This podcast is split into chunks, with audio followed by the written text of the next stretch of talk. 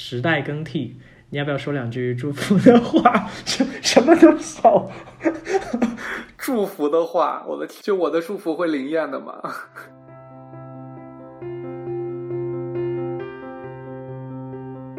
记录细微与真实，这里是即时性聊天类节目《Notes》第二季少云游。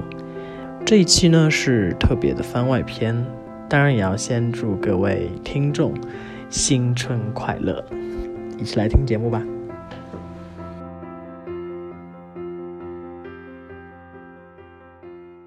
大家好，我是大喜。然后不是要你不把那个 R 的音发出来吗？我是 Darcy，然后现在人在多伦多，所以你现在在那边工作嘛，对吧？对我现在在这边工作，我来了大概两年半了吧。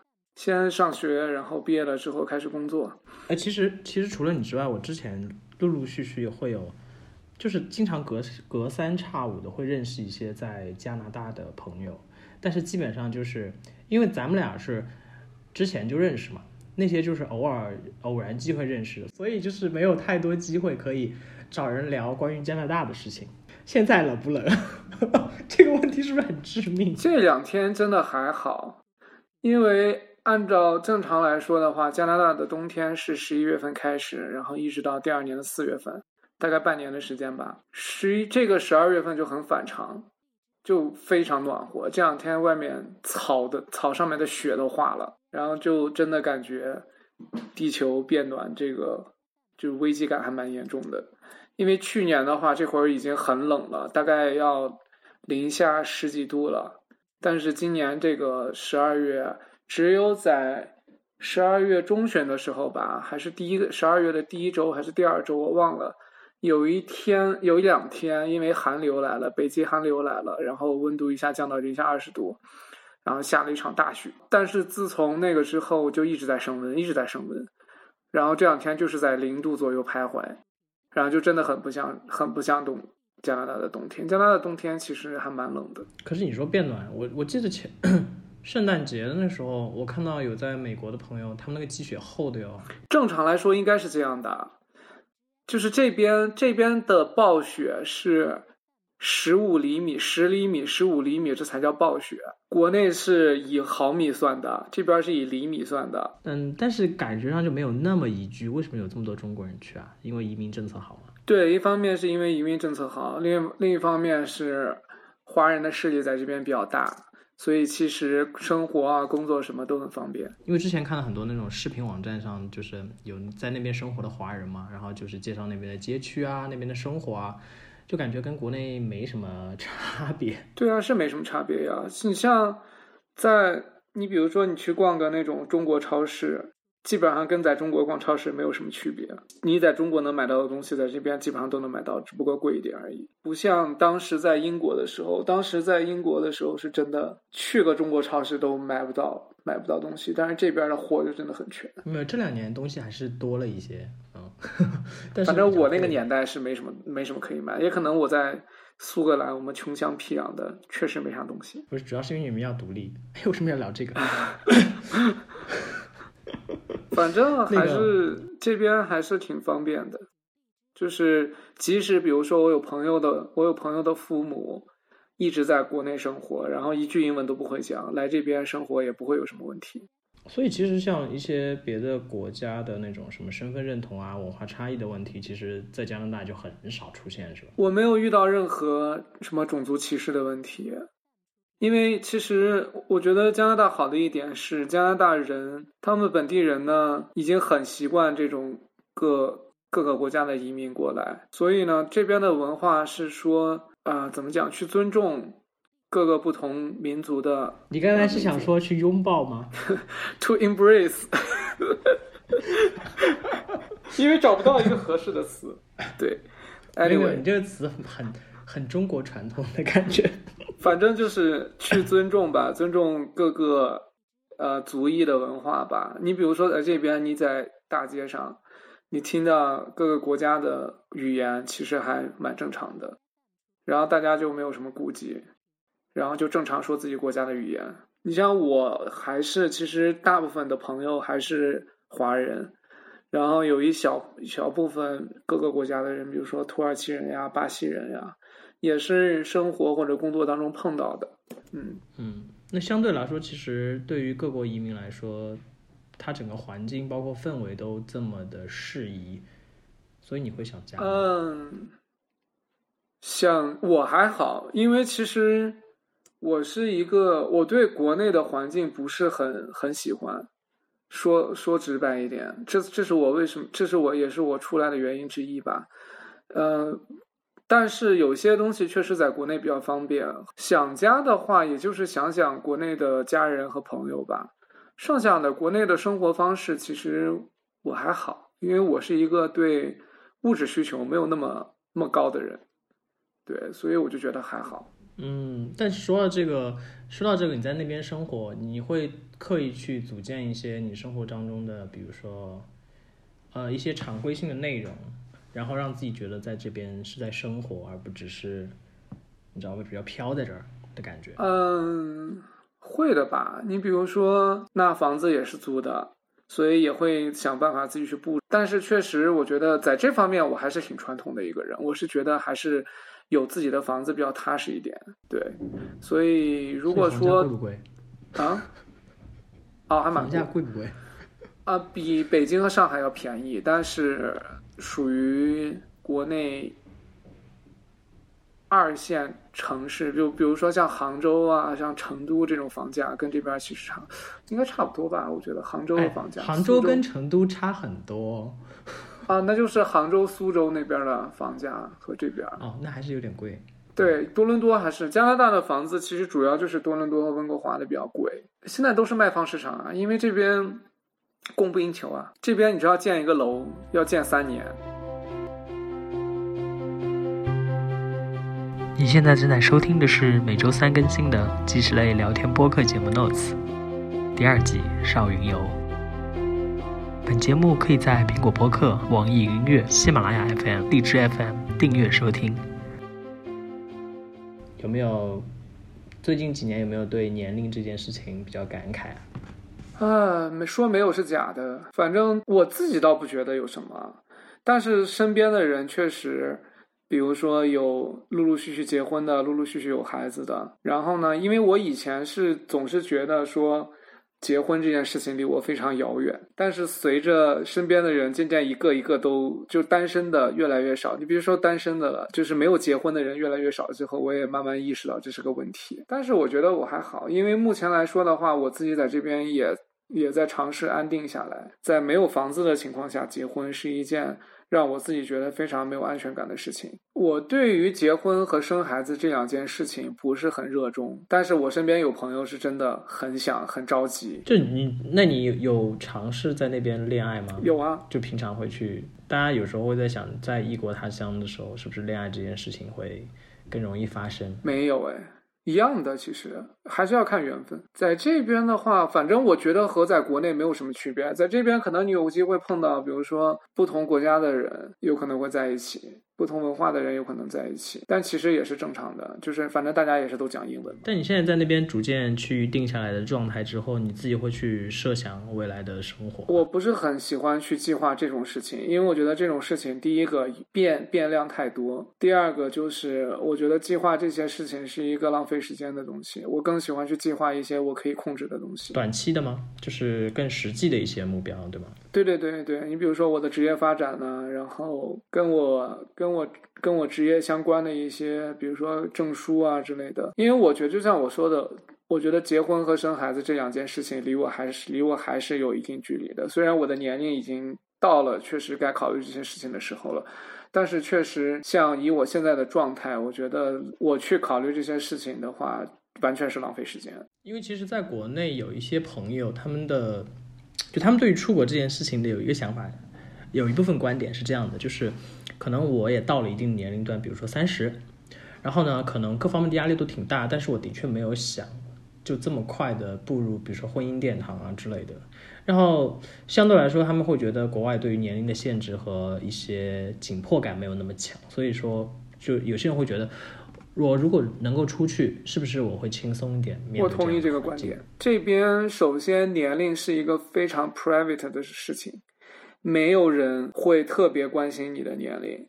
你比如说这边面试的时候，你在简历上是不能是不要去写你的生日的。我觉得在国内好像会去写，这边会比较忌讳去写，因为大家都认为你的年龄是你的一个非常 private 的事情。隐私嘛，隐私，嗯对，所以没有人会特别去关心你的年龄。像我现在的公司的话，其实哪个年龄段的人都有，就你能看出来，比如说这个人可能年纪大一点，那个人年轻一点，但大家永远都不会去讨论这件事情。有可能他自己会去说，你比如说打招呼的时候问 How is your Christmas？你圣诞过得怎么样？可能这个人就会说啊，我跟我家人一起过的呀，有多少多少人呐、之类的。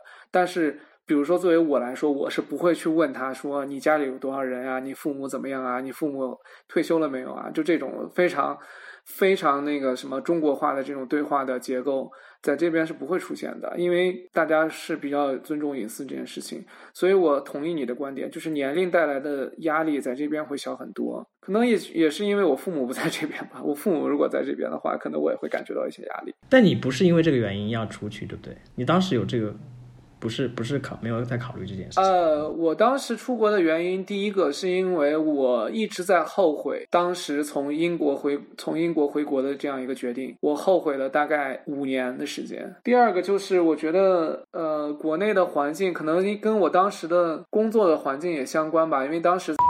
然后零售业嘛，啊，我没有任何要贬低谁的意思，但是我觉得接触的人不是一个我想要接触的人的团体，对，所以我就觉得，然后生那样的生活和工作的状态也不是我希我希望的一个生活和状态，而且我当时你说，比如说在天津，我觉得没什么特别好的机会的话，其实我也可以辞职去回北京或者上海。但是我对于北京和上海那样的生活，我更加不喜欢，因为我觉得没有任何的目的性，然后也没有任何的，是一种就是 hopeless 的状态。你不知道你未你你未来会怎么样，因为你就知道，OK，你买不起房子，然后一直处于一种压力非常大的状态，那样的生活我也不喜欢。后来我就觉得，那我还是再出去好了。再加上这边确实有一些朋友，我也问过他们的意见，大家是觉得在这边生活还是蛮好的，对，所以我觉得可能。我的性格或者是我想要的生活的状态，可能在这边可以找得到，所以当时就出来了。那现在经过这段时间，你会觉得和你当时的期望相对还是比较吻合的吧？嗯，有一些些不一样的地方，但是大部分还是差，大部分还是一样的，就不会让你觉得，嗯，好像我这个决定有点有欠妥当之类的。嗯，不会，我从来没有后悔过，我从来没有，我即使在这边，因为有一有有一些很艰难的时刻，但是我从来都没有后悔过出来，因为其实我一直在，我一直在鼓励一些身边的朋友，比如说觉得非常的彷徨，然后非常的怎么讲，没有目标，在国内。然后又没有出来过的人，其实我一直在鼓励他们，因为他们有人说：“哎呀，你看我都这么大年龄了。”我就想说，其实真的什么时候出来都不晚，你只有出来了，你才知道合不合适。但有些人会说：“那我就出去旅行一下就好了。”那不一样呀，你旅行和你真正生活和工，尤其是工作在这边，真正的生活，就这个生活和你和你旅游是不一样的。你旅游总是一种走马观花的状态。但是生活和工作呢，就会碰到一些非常琐碎、非常现实的事情。然后那些那这这些这种事情呢，你你凭想象是想象不来的。因为我我听到的，其实我听到有很多人就是关于呃真的去国外生活，他们有一个点，就是他们觉得我去国外，我我又不是说就是说，比如说人家官方说英文，我也不是母语就是英文的，我的工作能力和工作经验，就算我做这件事情真的能做得很好，我能竞争竞争过外国人吗？就是很多人会觉得我在那边可能根本就没办法生存嘛。这种人呢，就是把把自己的希望扼杀在想象里面，就是从从一开始就退缩了。所以这种人的话，我觉得他从心打心眼儿里面就没有想要出来，所以他其实一直一直在给自己找各各种各样的理由。这些是肯定存在的，但是问题是，既然有那么多人已经。第一语言不是英语的人已经在这边生活工作很多年了，那你为什么不可以呢？对吧？大家都是一样的呀。可能他的英文水平好一点，但这都什么时代了？每哪有哪一个公司你敢说我这个公司只招加拿大人？而且就像又回到刚才那个话题，什么是加拿大人？这边所谓的加拿大人就是各各个各个各个族裔的人呀，大家操着不同的不同口音的英语，但是只要能沟通就行了。我刚才差点以为你要飙脏话，吓死 我。我我也我也在哭。OK，所以我觉得，就像你刚才说的，这样的人的话，其实他从一开始就在退缩，他可以为为自己的退缩找到各种各样的理由。那他打心眼儿就不是想要出来的人。如果真正想要出来的人，他只会给自己去克服各种各样困难，给自己打打气，给自己各种信心，这给自己找各种解决方案。你比如说，我当时从有这个想法到人在加拿大，大概就用了三个月的时间。这么仓促吗？对，非常非常赶，因为我当时是十二月份还是对十二月份的时候有这个想法，然后十二月底的时候跟我爸妈讲了这个想法，然后在四月份的时候，我人就已经在加拿大了。嗯，因为我这次我这次录这一季的节目，基本上我想想啊，应该每一个大除了南美洲，呃，南极洲不算哈，除了南美洲，反正每一个州都还是有有所涉猎的，所以呢，相对来说，对还是比较满意。当然，因为正好在我录完所有正就是正式的节目的时候，正好你也有空，所以呢，就聊一聊加拿大。我觉得我会被骂，为什么？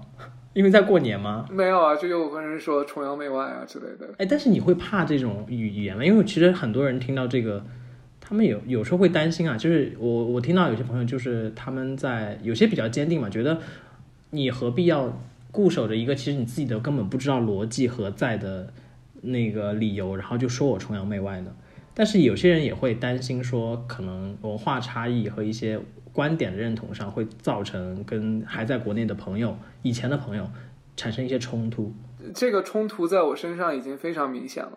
我觉得这和你在国内，比如说你一毕业，你大学一毕业就去了大城市上班，和你一毕业就留在自己的家乡上班，你过几年在大城市上班的人回去和在家乡上班的人回去一样的呀。你聊你还是要还是聊不到一起去，因为大家面临的环境不一样，所以观点自然而然就不一样。何况是国内国外。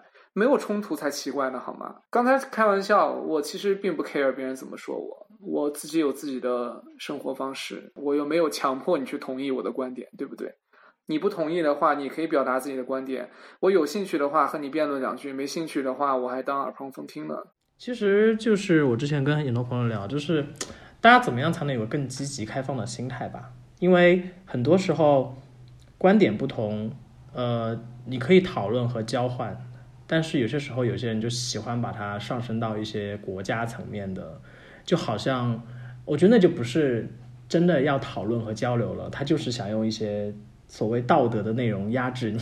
更开放的心态，可能对于我们迎接新的一年、迎接新的时代，可能更重要吧。反正我觉得身体健康非常重要，然后有自己的目标，然后为这个目标去奋斗，是一件。很很艰苦，但是很幸福的事情。就我觉得有目标是一件非常好的事情。当你没有目标的时候，那就是你的人生可能就非常的虚无。有一个，无论是这个目标是大是小，反正为这个目标去奋斗，就证明你的人生是有意义的。不要去和别人怎么人家去比或者怎么样，也不要因为别人的观点而贬低自己。好，谢谢这位嘉宾的鸡汤。这个祝福也送给你。希望你的好，你的愿望可以成真。谢谢。然后我们节目先录到这儿，我们俩开开始聊八卦。过年期间，还是祝各位新年快乐，恭喜发财。很开心，在节目正片结束之后，还可以和更多的朋友聊一些番外的内容。Notes 第二季正式结束了。Notes 第三季的内容会在年后准时上线，每周三还是不见不散哦。别忘了订阅本节目哦，你可以在苹果播客、网易音乐、喜马拉雅 FM、荔枝 FM 搜索到本节目。感谢你的收听和订阅，我们下周见，再次新年快乐。